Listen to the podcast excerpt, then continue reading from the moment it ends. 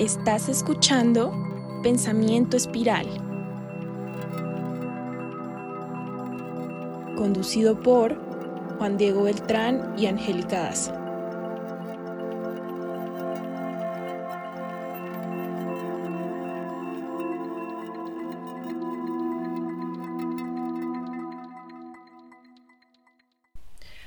Hola, bienvenidos a un nuevo episodio de Pensamiento Espiral. Mi nombre es Angélica, acompañada de mi co-host Juan Diego. ¿Cómo estás, Juan? Bien, Angie, la verdad, muy emocionado por poder estar en un nuevo capítulo con todo lo que traemos hoy. Súper, súper contento. ¿Tú cómo llegas al capítulo de hoy? Ah, yo estoy muy, muy emocionada porque el día de hoy vamos a estar tocando un tema gigante, muy, muy chévere porque tenemos un objetivo interesante y bueno, hilándolo un poquito con lo que hablamos en el capítulo pasado y esta pregunta que quedó abierta de qué es lo que nos hace ruido de este sistema, qué, cuál es, fue el detonante que nos ha hecho cuestionar la realidad actual, Juan y yo, y algo que nos mueve mucho es el tema de la desigualdad. Y de hecho tú lo mencionas en el capítulo pasado. Ver, ver gente pidiendo dinero en la calle, porque hay desigualdad, porque hay pobreza cómo, qué explica que, que la historia se haya desarrollado diferente en lo que es Europa, donde vemos un, un entre comillas progreso, y, América, porque nuestro país simplemente no ha podido eh, desarrollarse igual y la historia no nos ha permitido desarrollarnos de la misma manera.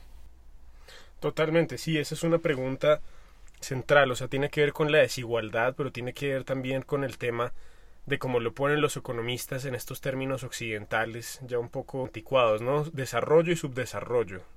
Antes como lo ponían primer mundo y tercer mundo, sí, como esta, esta disparidad, esta divergencia tan horrible que incluso la vemos hoy en día con cómo está pasando con las vacunas, por ejemplo, que llegan primero y están concentradas en Europa y en el norte, mientras que acá, bueno, estamos en esta situación tan compleja. Y desde la economía del desarrollo, que yo creo que sobre todo desde donde vamos a tratar de empezar a abordar muchas de las conversaciones de hoy, siempre se plantea esa pregunta, ¿no? Incluso pues hay un autor que de pronto para quienes están escuchando vale mucho la pena que le den una revisadita.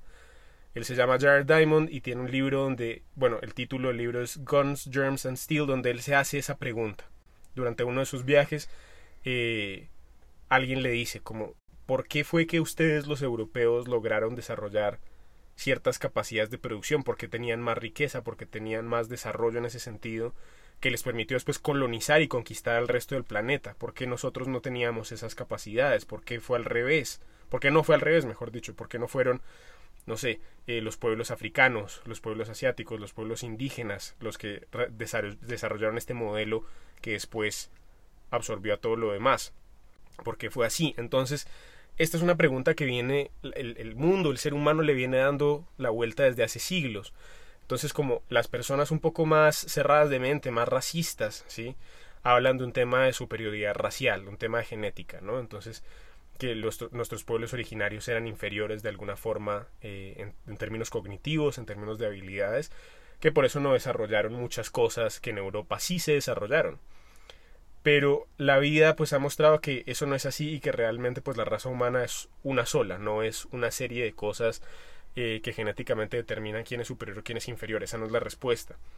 Y ya por otro lado, los que son un poco más eh, benévolos, digamos, como el caso de Jared Diamond, desacreditan esa hipótesis de que es un tema racial y tratan de dar otras explicaciones porque le sigue rompiendo la cabeza por qué la historia se desarrolló así y no al revés. Entonces lo que ellos empiezan, por ejemplo, lo que él postula eh, a modo como dimensión super pasajera, habla de que los europeos tenían unos gérmenes especiales que al traerlos a, América pues generaron un daño biológico muy poderoso que pues terminó subyugando a las poblaciones. Hablan de que ellos desarrollaron primero el uso del acero para pues para también crear herramientas de producción, pero también herramientas de guerra. Y hablan también de que ellos mismos pudieron crear armas, literalmente, de fuego antes que, no sé, los pobladores indígenas de, nuestro continente, que sobre todo es donde nos vamos a enfocar hoy. Entonces es eso, como la pregunta que vamos a estar discutiendo de acá rebotando entre Angélica y yo es por qué la historia se dio de esta forma, por qué Europa es el hegemón, por qué Europa y la población blanca en ese sentido occidental es la que se ha esparcido, es la que ha sido victoriosa y por qué no fue al revés, qué pasó ah, sobre todo con nuestras poblaciones indígenas en el sur de Colombia, cómo vivían, qué fue lo que pasó durante ese tiempo precolonial que es como tan difuso y tan borroso. Sobre todo porque cuando uno lee a estos autores ellos se nota la desesperación de ellos por querer responder de alguna forma, pero notando que todavía les falta algo y ellos mismos lo reconocen. Esta es una respuesta parcial, todavía no entiendo por qué esto pasa así. Nosotros a lo largo de muchas conversaciones, Angie, hemos discutido esta pregunta a gran profundidad y desde otra óptica que no es occidental, nos empezamos a dar cuenta de un patrón. Y eso es lo que vamos a empezar a hablar, ese es todo el punto del capítulo. Y en ese sentido, eh, conectando con todo el tema de economía del desarrollo y estas preguntas, algo que es vital es el concepto de geografía, el tema de la tierra, el tema de los recursos y cómo nosotros nos relacionamos con esos recursos, con el clima y cómo eso impacta nuestra personalidad, nuestro desarrollo, nuestro crecimiento. Muchísimos economistas, muchísimos pensadores desde hace siglos, o sea, hasta nos podemos remontar a Montesquieu, que hablaba pues precisamente de todos estos conceptos, ¿no? De cómo el clima genera poblaciones y pueblos distintos uno de otro dependiendo de la latitud en donde están, climas cálidos, climas fríos. Entonces, creo que ese es un gran punto de partida para empezar a hablar de geografía, entendiendo la geografía también como la Tierra misma. Sí, claro. Entonces, esto que menciona sobre la Tierra es súper importante y es, de hecho, ya un, un filósofo político, Montesquieu, había, lo había mencionado y por eso me parece importante leer una cita de él que dice lo siguiente. Ponga un hombre en un lugar cerrado y cálido y sentirá una gran debilidad si bajo esta circunstancia le propone una empresa audaz, creo que le encontrará muy poco dispuesto a ello. Su debilidad actual lo hundirá en el abatimiento. Tendrá miedo de todo, estando en un estado de total incapacidad. Los habitantes de los países cálidos son como los viejos, temerosos. La gente de los países fríos es, como los jóvenes, valiente. La gente del norte, transportada a las regiones del sur, no realizó las hazañas como sus compatriotas, quienes luchando en su propio clima poseían todo su vigor y coraje.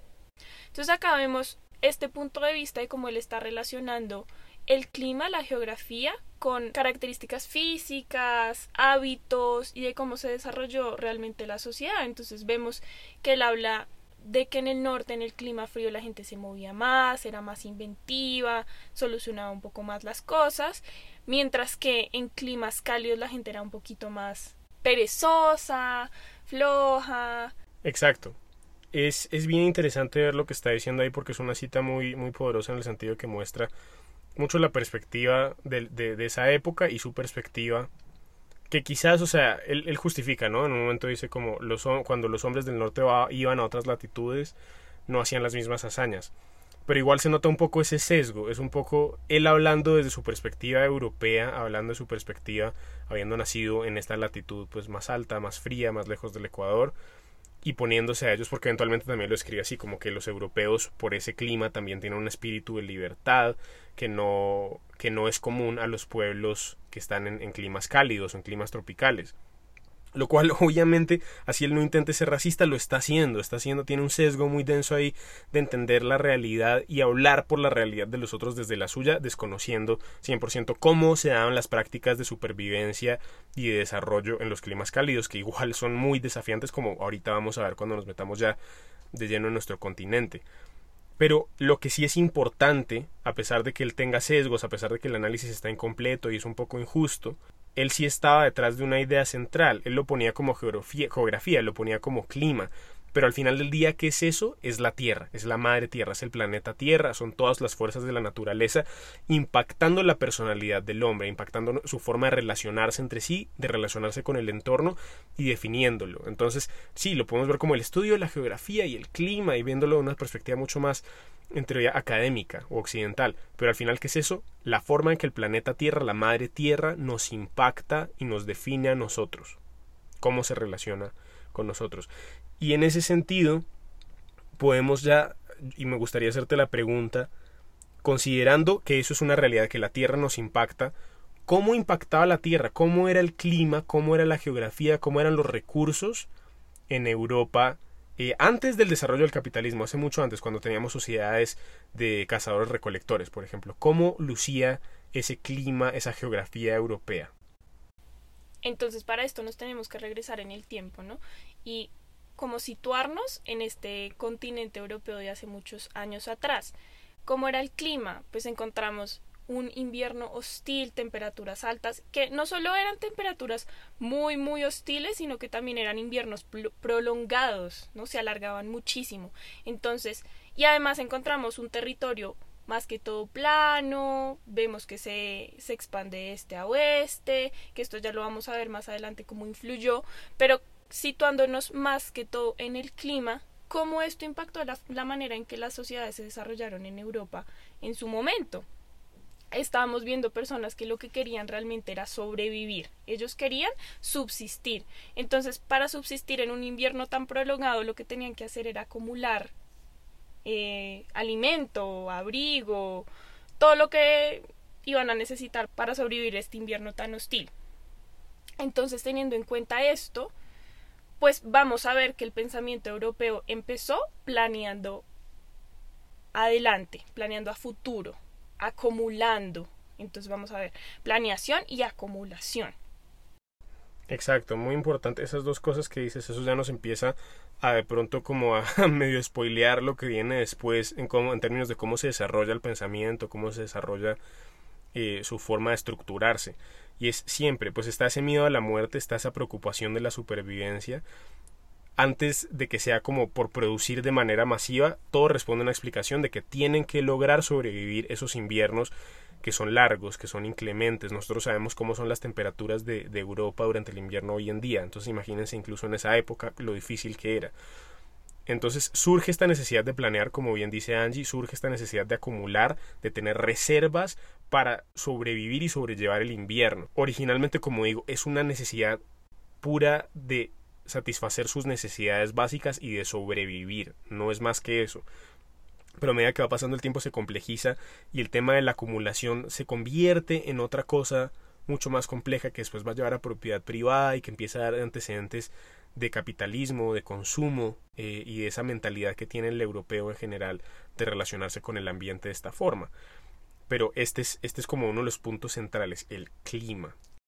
Claro, y si nos damos cuenta, en este punto ya no era viable salir a cazar. ¿Por qué? Porque, fue pucha, me voy a morir, no voy a aguantar el invierno. Tampoco habían los recursos para salir a cazar día tras día. Entonces, de aquí sale la necesidad de transformarse ya de cazadores, eh, recolectores a agricultores pastores. De necesito tener los recursos aquí al lado en mi casa para poder sobrevivir el invierno, para planear, para tener todas estas reservas listas en mi, en mi hogar. Entonces, de aquí también sale el tema de hay necesita surge la necesidad de dominar el ambiente, de cómo yo como ser humano voy a dominar este clima hostil, esta tierra dura conmigo. Entonces, vamos a ver que el hombre va a empezar a pensar en cómo voy a utilizar yo la naturaleza para para mí, para mi beneficio, para no gastar tanta energía, porque se gastaba muchísima energía al momento de salir a cazar y cuando regresaban a casa se daban cuenta de, pucha, ya me comí todo, tengo que volver a salir, entonces no era viable, el gasto energético no era viable. Entonces empezamos a ver que ellos se dan cuenta, ok, tengo estas herramientas, tengo animales, tengo el sol, tengo todas, toda esta energía disponible en, en el medio ambiente, voy a utilizarlo para no gastar mi energía. Entonces vemos que empiezan a utilizar estos mamíferos grandes que encontramos en Europa, que son muchísimos también, que lo explicamos por cómo se desplaza el territorio, vamos a encontrar que ellos van a ver estos animales como bestias, bestias de carga, como energía mecánica, y van a empezar a utilizar al momento de la agricultura para dar la tierra, para preparar el terreno, para transporte. Esto que dices es, es vital, o sea, para ellos la abundancia de especies que se explica por la, por la existencia de un eje este-oeste donde eh, las diferencias climáticas tal vez no son tan, tan duras y donde permitía desde todo, pues Eurasia, que es el continente realmente grande, el desplazamiento de muchas especies que llegaron a estar cerca de ellos y que les permitían tener una diversidad para domesticar y para consumir. Pero lo que dices es vital, Angie, en el sentido de que ellos las domesticaban por el tema de la energía, tanto energía calórica como energía mecánica. Es decir, para ellos no eran seres sintientes, no eran algo con conciencia, un ser vivo, prácticamente era algo que estaba ahí para su disfrute, algo que podían llegar, tomar, agarrar, consumir, explotar, sin ningún tipo de reconocimiento de algún tipo de vida o de, de, energía espiritual, de algún tipo de emoción. Era simplemente eso, bestias de carga para transportar, para consumir, para arar la tierra y para ellos empezar a estar en este paradigma de vivir mejor, de vivir más tranquilo. Entonces empezamos a ver cómo se empieza a dar esta curva sutil de crecimiento que está dada por la explotación del ser humano de estos recursos eh, vegetales y animales. Claro, y con esto también vemos, porque realmente su intención era vivir mejor. ¿Cómo voy a vivir yo más tiempo y cómo voy a ahorrar mi energía, vivir más cómodamente? Trabajar menos, realmente, en cuanto a gasto energético. Exacto.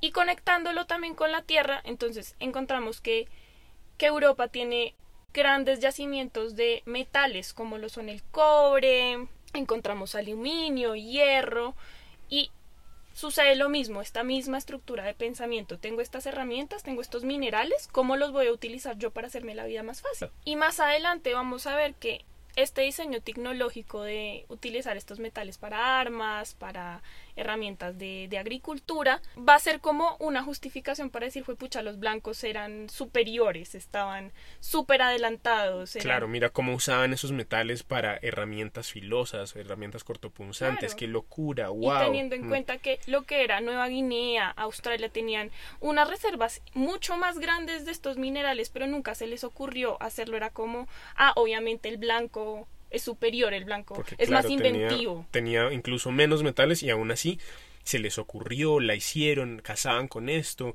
se defendían, tenían herramientas de guerra, porque estos otros no, pues ahí, ahí es donde volvemos a lo mismo, muchos economistas llegan a decir, pues superioridad intelectual, cognitiva, porque cómo no se les va a ocurrir, muchos bobos, hasta de alguna forma así como pobrecitos. Pobrecitos, porque ellos estaban usando palos y piedras, mientras nosotros tenemos estas armas súper desarrolladas. Arcos y flechas, espadas, lanzas eventualmente, ¿no?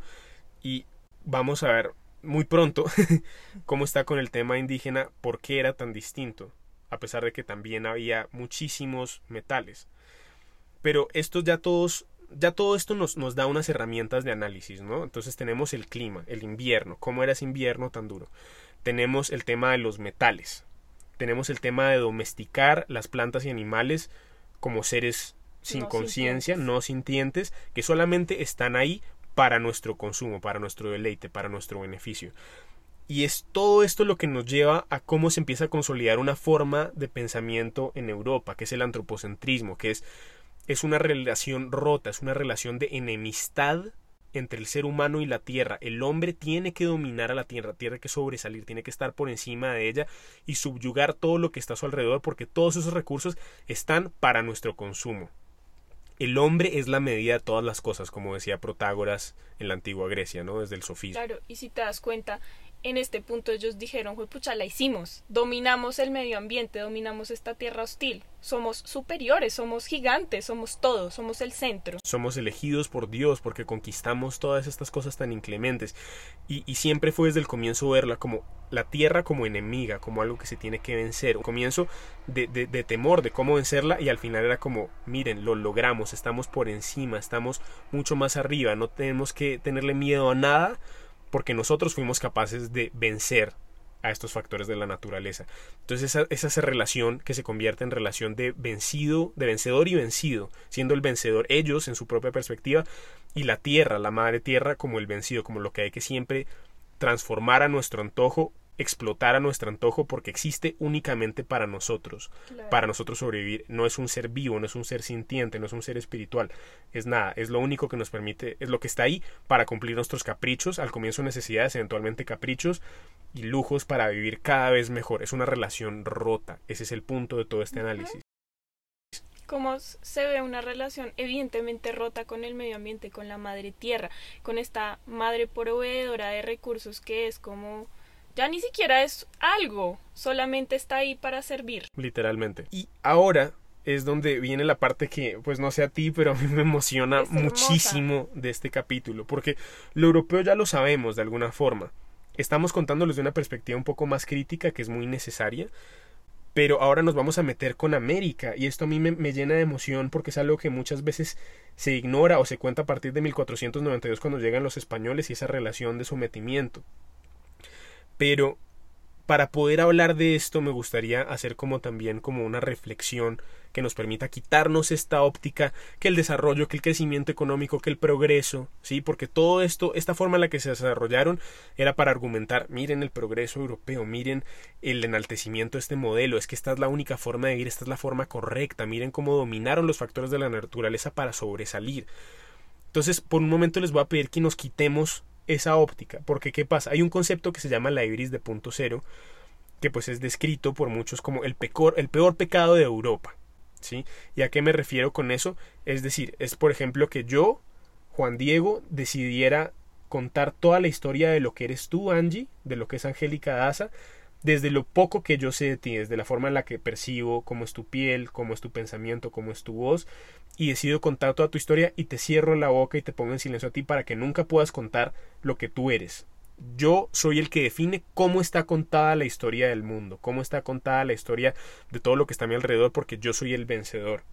Desde ese sentido nos empezamos a encontrar con historias únicas, donde nos dicen como este era el modelo correcto, esta es la forma de vivir, esta es la forma de progresar, mientras que lo indígena, que es lo que vamos a centrarnos, no sirve de nada, son salvajes, son incluso herejes, brujos, demonios, no tienen nada que hacer, son gente incivilizada.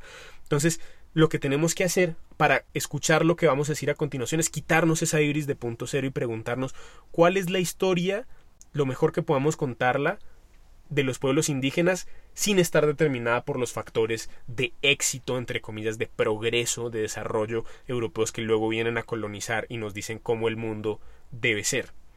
Entonces, obviamente esto es algo difícil de hacer y cuando estuvimos investigando pues cuesta trabajo. ¿Por qué? Por dos factores principales.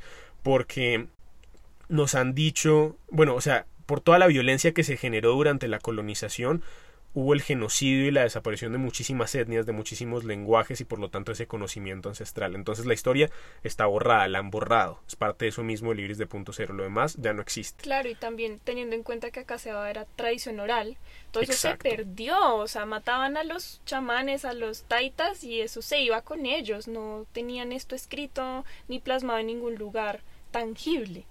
Eh, sin embargo, sí podemos empezar como aterrizar un poquito de, de qué es lo que estaba pasando acá y para hacer eso, pues nos vamos a delimitar muchísimo al continente, pues a una parte del continente americano, el, territorio que hoy en día es Colombia, pero más específicamente Selva y Chiribiquete, específicamente. Y acá vamos otra vez, entonces vamos a estar haciendo un contraste todo el tiempo y entre Angie y yo nos vamos a estar rebotando ideas. Pero, ok, vemos el territorio tropical cercano al Ecuador, ¿no? Es selvático, es húmedo, hay muchos insectos, hay muchos animales salvajes muy agresivos, hay enfermedad también, es un territorio súper desafiante.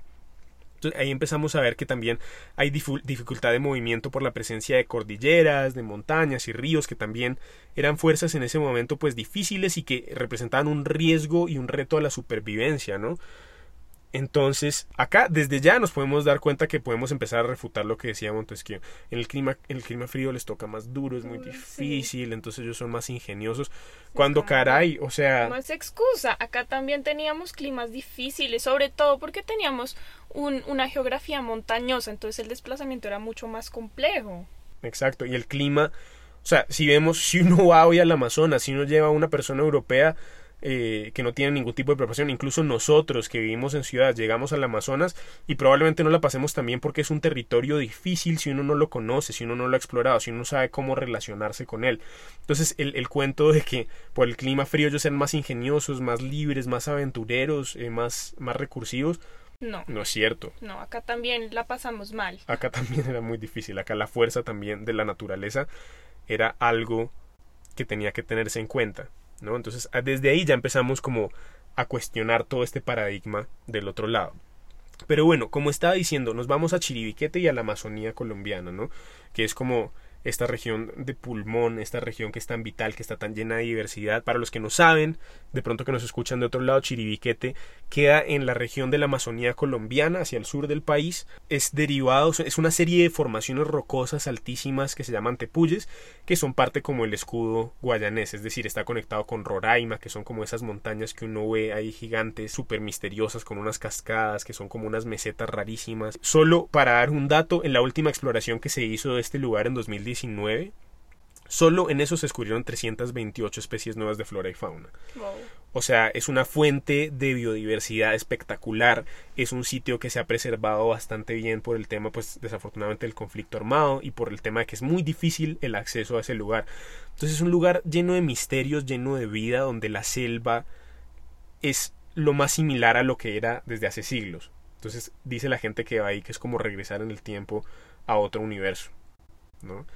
Y eso es muy bonito porque aparte de todo esto tan hermoso que hay de biodiversidad y de agua y de equilibrio, nos encontramos con que con la sorpresa de que hay arte rupestre grabado en esas montañas, en esas paredes, en esos en esas todas esas rocas, ¿no?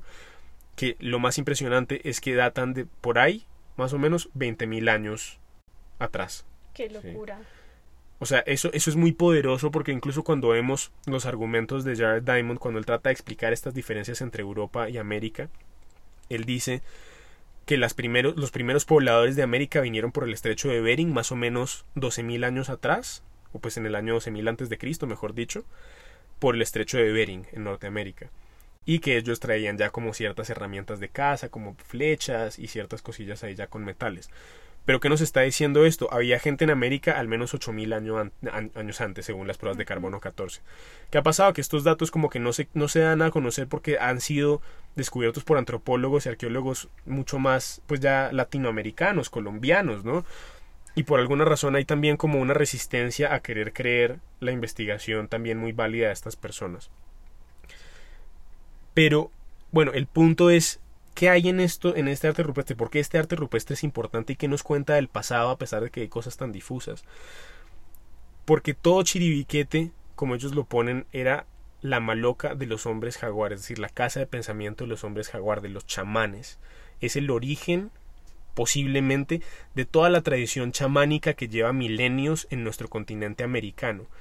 Y es una cosa espectacular pensarlo, porque acá encontramos tres cosas, chamanismo, hombres jaguar, plantas de poder. ¿Y qué, por qué es importante este chamanismo? Esto hay que, hay que empezar a pensarlo. También, o sea, está presente en Chiribiquete aproximadamente 20.000 años atrás, pero también lo encontramos en Suacha, desde aproximadamente el año 3000 antes de Cristo y también lo encontramos en las estatuas de San Agustín que mucha gente habla de que fueron los aliens y yo no sé qué más. Que los trajeron de afuera, pero pues no. hay otra explicación mucho más interesante, mucho más real, mucho más nuestra, mucho más propia, libre como de todo ese sesgo que, es el chamanismo. tiene mucho que ver con cómo se relacionaban estos indígenas con la tierra y cómo es diferente a cómo se relacionaban los europeos, que ahora lo vamos a conversar un poco mejor, pero es el tema espiritual y el chamán siendo este eslabón importantísimo para conectar lo espiritual de la naturaleza con la organización social de los indígenas. Exactamente. Entonces, para explicar qué es un chamán, para la gente que no sabe, pues hay que partir de la base de que en América, en esos años, en el Abyayala, como le dicen los pueblos indígenas hoy en día, también existía la misma necesidad de, de supervivencia, de, de, tratar de entender cómo relacionarse con la naturaleza para literalmente no morirse. Sobrevivir. Exactamente. Partimos de la misma base. Es la misma pregunta, es la misma cosa, el miedo a la oscuridad, el miedo a la muerte, lo, lo salvaje, no saber cómo enfrentarlo. Y es donde empiezan a aparecer los chamanes, que son vistos por los pueblos indígenas y por las diferentes comunidades como los depositarios de todo ese conocimiento, ni siquiera es una religión, ni siquiera es una filosofía de vida como tal, es empieza como las ideas y el conocimiento que transmite la Tierra para saber cómo sobrevivir en ella de manera real, de manera práctica. Entonces, además de eso, pues también al ser el que tenía ese conocimiento, ellos lo veían como un médico, él podía sanar las enfermedades, él podía administrar los recursos, él era el conocedor, de todas esas herramientas para poder sobrevivir física y espiritualmente. Incluso, bueno, con una cita de Rodríguez Cuenca, un investigador de la, de la Universidad Nacional de Colombia, él dice, el chamán es un intermediario con los dueños de la naturaleza, un ecólogo que gestiona y preserva los recursos de la selva. Entonces, dime si desde ahí ya no estamos viendo una diferencia fundamental entre ellos cómo entienden la supervivencia y entienden la forma de relacionarse. Están hablando de una gestión de recursos, de, de, cómo conectar con la naturaleza para sobrevivir. Claro, mientras que en Europa vemos esta necesidad de, de producir, de acumular, de tener estas reservas, acá estamos viendo un lado, una cara súper diferente, que es como todo esto espiritual, de que la madre es un ser vivo, de que hay que pedir permiso, un contraste súper, súper diferente. Exacto, entonces por eso decía que nos tenemos que quitar esa lupa occidental, quitemos la lupa del materialismo porque, ok, la supervivencia física tiene que ver con el cuerpo y tiene que ver con lo material, pero esto también va mucho más allá desde la perspectiva espiritual y cuáles eran las enseñanzas que tenía este chamán, porque el chamán lo respetaban porque los ayudaba a estar vivos, pero ¿por qué él estaba vivo y sabía todo eso? Porque tenía una comunión muy poderosa con el espíritu de la tierra, con el espíritu de la selva, del agua, del viento. Y eso es algo que si no nos quitamos la óptica de, ah, sí, acumulación, material, consumo, no vamos a poder entender del todo bien y vamos a seguir desconociéndolo. Entonces, ellos también lo ponen así como alguien que tenía una vocación voluntaria o involuntaria, heredada, para hablar con los espíritus y para que los espíritus le dijeran cómo vivir y cómo estar en armonía con ellos. Entonces es una cosa muy bonita porque ellos confiaban en él. No era una relación como de, jerarquía, de que este chamán nos viene a dominar, nos viene a controlar, no. Ellos veían en él un líder natural, alguien, un emisario de la naturaleza que les explicaba las cosas, que era respetuoso. Y ellos lo querían mucho, él resolvía conflictos. Hoy en día vemos a los mamos indígenas que son los líderes espirituales y ellos resuelven disputas, cuidan la tierra, sanan enfermedades, son autoridades también espirituales. Es todo eso y ellos la, prácticamente la naturaleza los elige y no es una imposición. No es como es que es un rey, es un gobernador, él nos dice qué tenemos que hacer. No, nosotros lo seguimos porque confiamos en él, porque él sabe lo que está haciendo, porque es nuestro mayor, porque es nuestro abuelo. Y naturalmente es, es muy bonito porque de ahí es que se organiza toda la sociedad indígena teniendo en cuenta como esta sabiduría, no hay jerarquías como nos ponían los, los, los blancos, no hay jerarquías, estamos hablando de que tenemos este líder que nos sana no solo en el cuerpo, sino en el espíritu, entonces a raíz de esto ellos mismos dicen, este es nuestro líder, este es el que nos va a estar organizando, nos va a estar proveyendo de todos los recursos que necesitamos para sobrevivir y, y, es natural y se acepta y se, se disfruta también, ¿no? Así conviven ellos. Exacto, exacto. Es un líder que también sale como desde el respeto, el amor, desde la interconexión.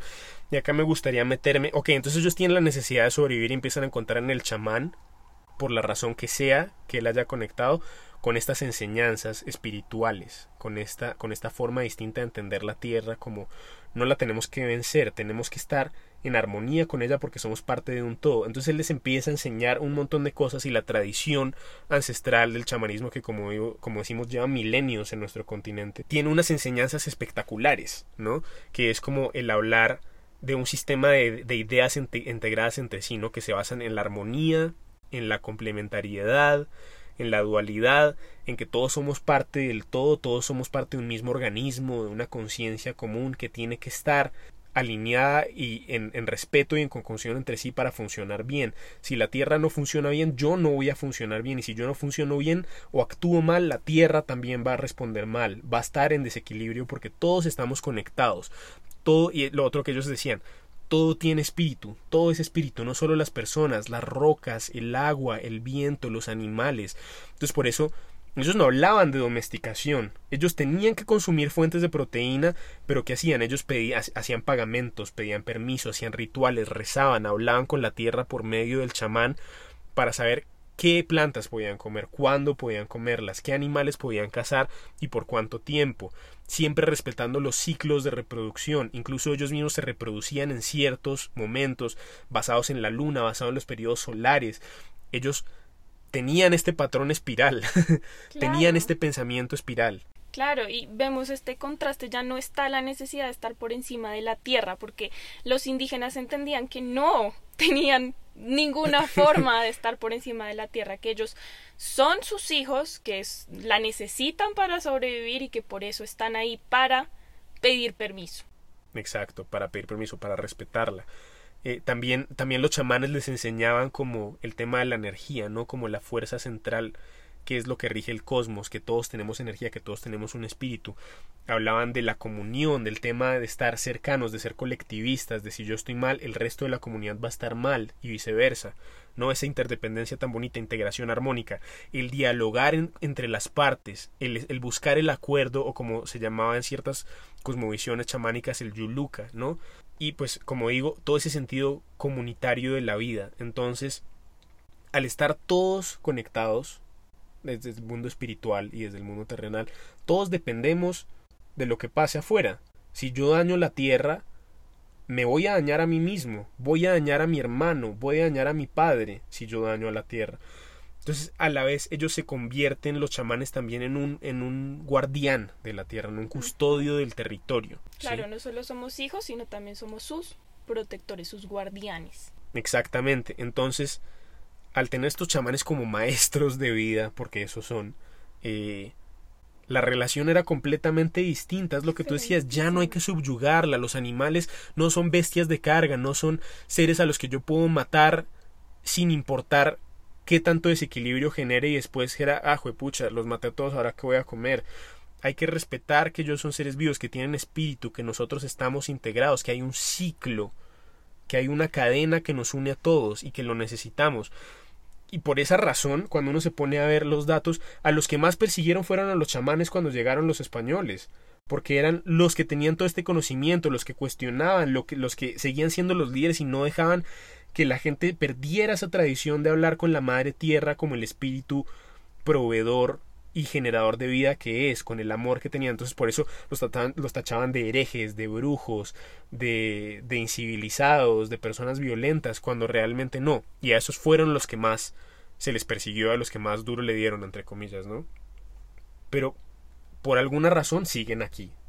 Todavía hay personas Aún que guardan. Chamanes, que eso parece una locura.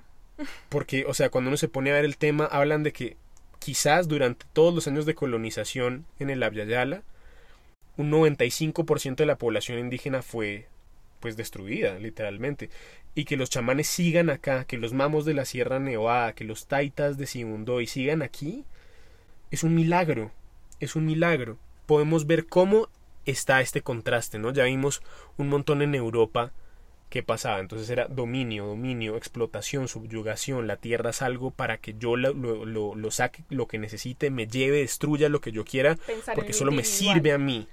Y Pensar en lo individual. En lo individual, en cómo voy a satisfacer yo mis necesidades, el colectivo era prácticamente nada. No me importa, solo yo, yo, No yo. importa mi egoísmo, mi propiedad privada, mi acumulación, sí, que eso eventualmente, como vamos a hablar más adelante en un siguiente capítulo, da las bases del capitalismo y explica por qué esas formas de vida europeas están tan en contra de la naturaleza, porque nunca la tienen en cuenta. Solamente es como una esclava, un, sirviente para ellos que está ahí para cumplir sus caprichos y pare de contar. Mientras que nos vamos del otro lado y vemos en esta tradición chamánica y en el continente americano el respeto, el concepto del pagamento, que es una cosa divina de agradecer y retribuir lo que la madre nos da todos los días, porque todo el día nos está dando, así no lo veamos en una perspectiva espiritual, nos da el aire, nos da el alimento, nos da el refugio, nos da todo lo que necesitamos para estar vivos, sin ella nosotros no existimos, así no lo queramos ver como que es un espíritu que nos puede hablar, desde lo material ella nos da todo, Exactamente. y creo que un último punto clave para terminar de entender un poquito más esta cosmogonía indígena tan espectacular que se puede asociar a Chiribiquete es la existencia de las plantas de poder que tenían por alguna razón del destino y de la vida un- su cuna de nacimiento en nuestro continente. ¿Y cuáles son esas plantas de poder? Bueno, la ayahuasca, la liana de la ayahuasca que después se prepara para hacer el yagé, la pócima del yagé, el remedio, como ellos lo llaman. Tenemos el yopo, que viene de un árbol, de, unas, de las semillas de ese árbol que después se muelen, eh, se mezclan con cal y uno lo, tiene, lo, lo, lo inhala como un rapé, ¿no? Tenemos también la hoja de coca que se masca, que se mambea, que se toma como infusión. Y son todas estas cosas que cuando empezamos a ver, bueno, por ejemplo, el yagé tiene su componente activo químico, hablando desde como entre comillas pues la ciencia y eso, el DMT, que es, muchos lo describen como la, la molécula espíritu. Hay, hay, fuentes que dicen, por ejemplo, que Aldous Huxley, eh, que Albert Einstein cuando llegó a la teoría de la relatividad estaba en común, estaba en un viaje de, DMT, que, que es realmente estas plantas. Entonces, normalmente lo que se, lo que se sabe de los beneficios que tiene el DMT como componente y, la, y el ayahuasca y el yagé ya tomado es que expanden la mente, por eso les dicen eh, como sustancias que expanden la mente, ¿no? Lo que hacen es generar conexiones sinápticas entre neuronas que no estaban conectadas y que hacen, por lo tanto, que uno perciba toda la realidad de una forma distinta. Hay estudios que están mostrando que tiene un impacto muy poderoso sobre la salud mental para eliminar y tratar depresión, ansiedad, tiene eh, un impacto para rejuvenecer el funcionamiento de la corteza cerebral, tiene un montón de cosas, también genera e induce estados profundos de meditación solo el tomarla, aparte limpia el cuerpo, es un purgante, por eso le dicen el remedio, dicen que es un remedio. También se está empezando a investigar muchísimo que tiene propiedades para tratar el cáncer. O sea, son cosas que están muchísimo, o sea, está muy evolucionado.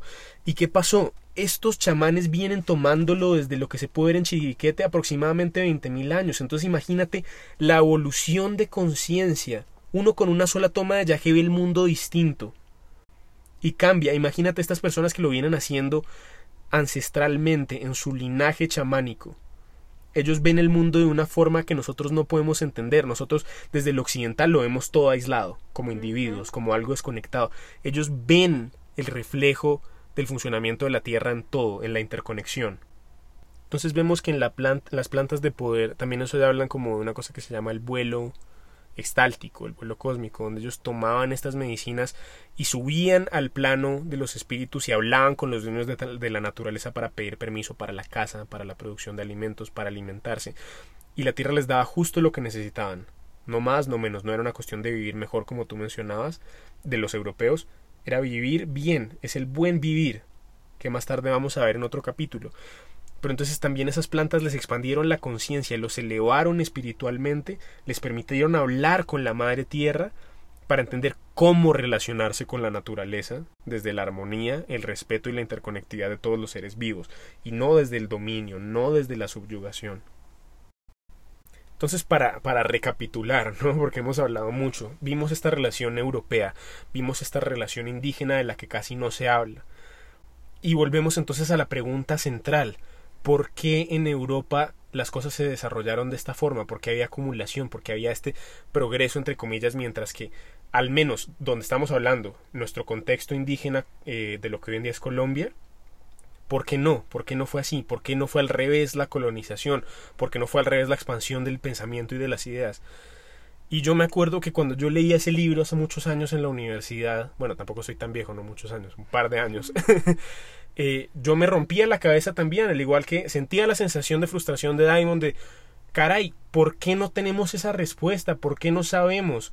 Pues claro que no vamos a saber si nunca nos hemos tomado la molestia de escuchar qué estaba pasando del otro lado, si no nos tomamos la molestia de entender cómo era el pensamiento, y cómo ese pensamiento y esa relación con la tierra regía todo lo demás, regía el que no era necesaria la acumulación, regía el que se vivía con lo necesario, el regía que ellos respetaran los minerales y los metales de la tierra porque son sagrados, porque vienen de la entraña de la madre mientras que ellos lo usaban para armas de guerra. Pues obviamente que acá no lo iban a hacer así, obviamente que ellos no se iban a inventar soluciones a problemas que no tenían que aparte eran violaciones de lo que es la tierra y lo que es la relación con la madre tierra. Entonces, pues obviamente si seguimos con esta lupa de decir como hacernos todas estas preguntas poniendo a Europa como el éxito por la acumulación, por ese progreso entre comillas, pues claro que nunca vamos a llegar a la otra respuesta, nunca vamos a entender por qué no se dio así, porque ellos no querían ser así, porque ellos nunca tuvieron la necesidad de ser los europeos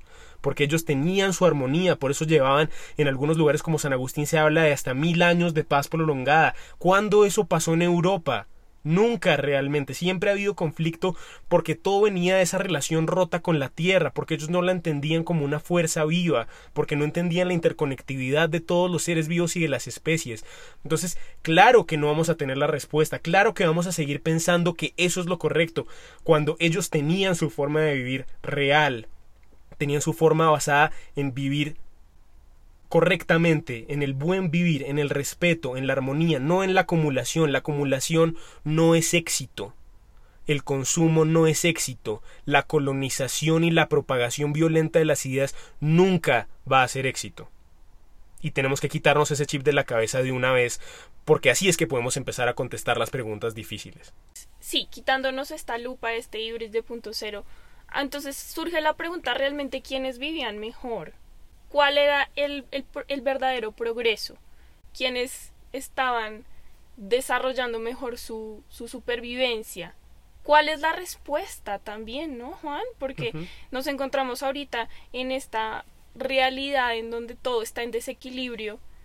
Entonces, volver a estas ideas indígenas es maravilloso porque nos dan una luz gigante de qué es lo que tenemos que retomar y qué es lo que hay que desechar completamente. Esta idea capitalista y europea y está y hay que reconstruir, empezar a reconstruir esta relación con la madre tierra. Desde lo individual para que esto se convierta y vaya volviéndose como el espiral de lo individual a, a lo colectivo. También, pues sobre todo Juan y yo que somos de Colombia, es retomar nuestro, nuestra raíz, nuestros ancestros. Nosotros no somos europeos, esta historia no es nuestra, la contamos, la sabemos, la dominamos, pero nuestra historia es la indígena. Entonces, ¿cómo regresamos a toda esta sabiduría que ya tenemos? Porque nuestros ancestros la tenían y es nuestra herencia de sangre. Entonces, ¿cómo regresamos a esto? Y, y solamente para hacerlo más sencillo, empecemos cada uno a pensar en su relación con la tierra, desde lo individual, cómo me relaciono yo con la tierra, qué siento cuando veo toda esta contaminación, qué siento cuando consumo plástico y de pronto voto y hago un consumo desmesurado de cosas que no necesito. ¿Qué hay detrás de esto? Estoy haciéndole daño a mi sustento, a mi madre. Exacto. Porque es que, es que en el momento en el que rompamos con que el modelo civilizatorio europeo, que el capitalismo es el éxito, podemos empezar a hacernos otras, muchas otras preguntas, porque la respuesta es clara, este sistema no está funcionando, este sistema está roto. ¿Y por qué está roto? Porque el planeta Tierra nos lo está diciendo a gritos todo el tiempo, es muy evidente. Ya estamos en un punto de quiebre. Y afortunadamente, como decíamos hace un rato, por alguna razón el chamanismo sigue vivo el pensamiento indígena sigue vivo a pesar de la violencia y la, explotación por siglos. Ellos siguen aquí como una guía, como una posible alternativa, como una opción para no vivir mejor, para vivir bien, para vivir desde el buen vivir, para vivir desde el respeto. Y veamos cuáles de estas enseñanzas, cuáles de estos pensamientos realmente nos permiten entender mejor nuestra relación con la tierra y cómo sanarla. Porque lo que es muy evidente es que si nuestra relación es como verlo como si estamos mal con nuestra propia mamá. Si yo estoy peleado con ella, si yo la estoy hiriendo, ella va a estar mal y yo también voy a estar mal y todo lo que está a mi alrededor va a estar mal porque yo voy a actuar desde ese daño, desde ese dolor. La tierra, así no sé, no necesariamente todos la vean como una energía espiritual, sí es una madre, sí es un hogar, sí es proveedora y generadora de vida. Y si nosotros estamos dañándola a ella, nos estamos dañando a nosotros mismos y estamos dañando a todo el colectivo humano. Entonces pensemos, ese progreso no es el éxito, ese progreso nos está destruyendo.